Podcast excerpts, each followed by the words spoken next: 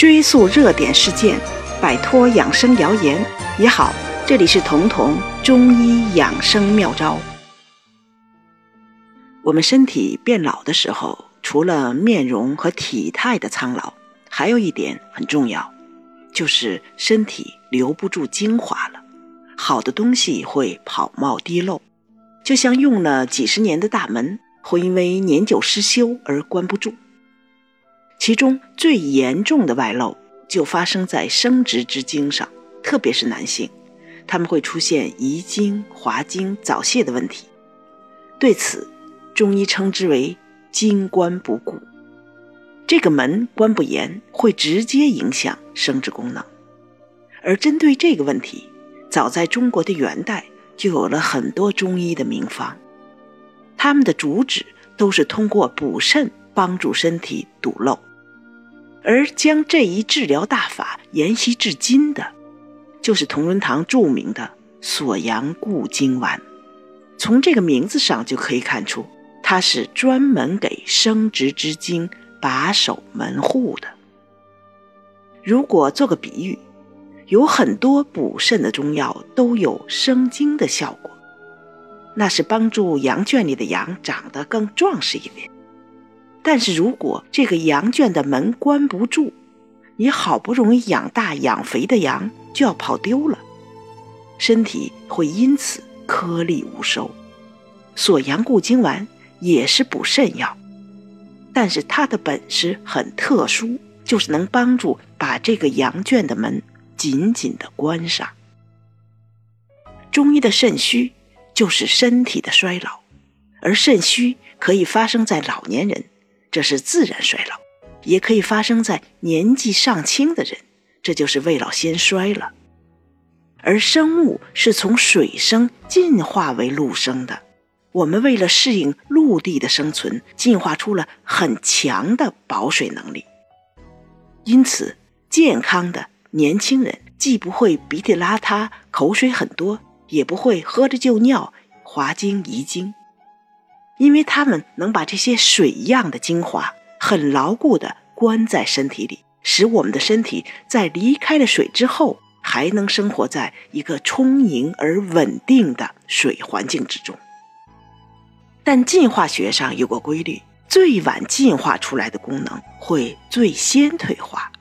所以，人一旦衰老，或者虽然年纪尚轻，可是体质虚了，他们的保水能力都会。最先降低，这样体现在小便上呢，就是喝了就尿，夜尿多；体现在生殖之精上，就是早泄、滑精、遗精。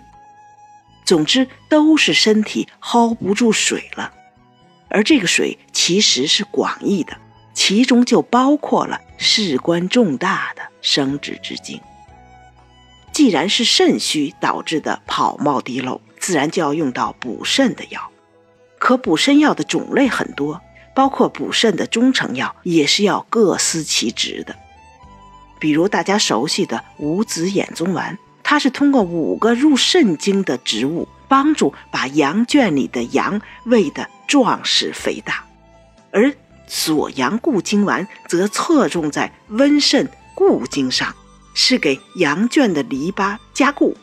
这里面用了锁阳、肉苁蓉、八戟天。补骨脂、菟丝子、杜仲、鹿角霜之类补肾药，再配上芡实、莲子、龙骨、牡蛎等等固精益肾、有收涩固涩功能的这些药物，在滋补肾精的基础上，对精关严防死守。所以，中医在临床上经常会五子衍宗丸和锁阳固精丸一起配合着使用。一个主内负责开源，一个主外负责节流，这样双管齐下，才能使生殖之精肥水不外流。肾虚的时候，除了我们说的身体保水保精的能力不足，会滑精遗精，还会出现很多其他肾虚特有的问题，比如腰膝酸软。因为中医讲，腰为肾之府，而肾又是主骨的。所以肾虚的时候，腰和腿这些身体最重要的承重部位就会酸软，特别是伴随着遗精滑精的时候，你想想，精华物质都漏出去了，拿什么供应给腰腿四肢呢？他们撑不住身体，自然会酸软无力。除了腰腿的酸软，这类人还多会眩晕、会耳鸣，而眩晕和耳鸣都和大脑的功能有关。同样是因为精华损失的入不敷出了。因为中医的肾是生髓的，这个髓既包括大脑的脑髓，也包括生殖之精。中医的肾是这两个关键部位的共同库存。所以，一个人如果用脑过度，是可以殃及到他的生殖功能的。反过来，如果精关不顾，原本该供应给大脑的精华跑冒滴漏了，自然影响到大脑的功能。而耳鸣、眩晕就是大脑髓海不足、功能障碍的典型表现，而这些会随着肾虚、生殖之精的外漏而加重。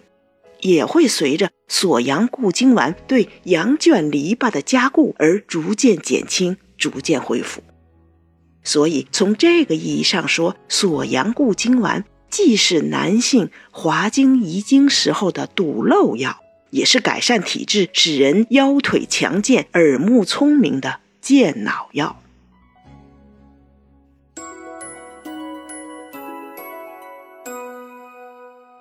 本节目由健康新同学、博吉新媒联合出品，喜马拉雅独家播放。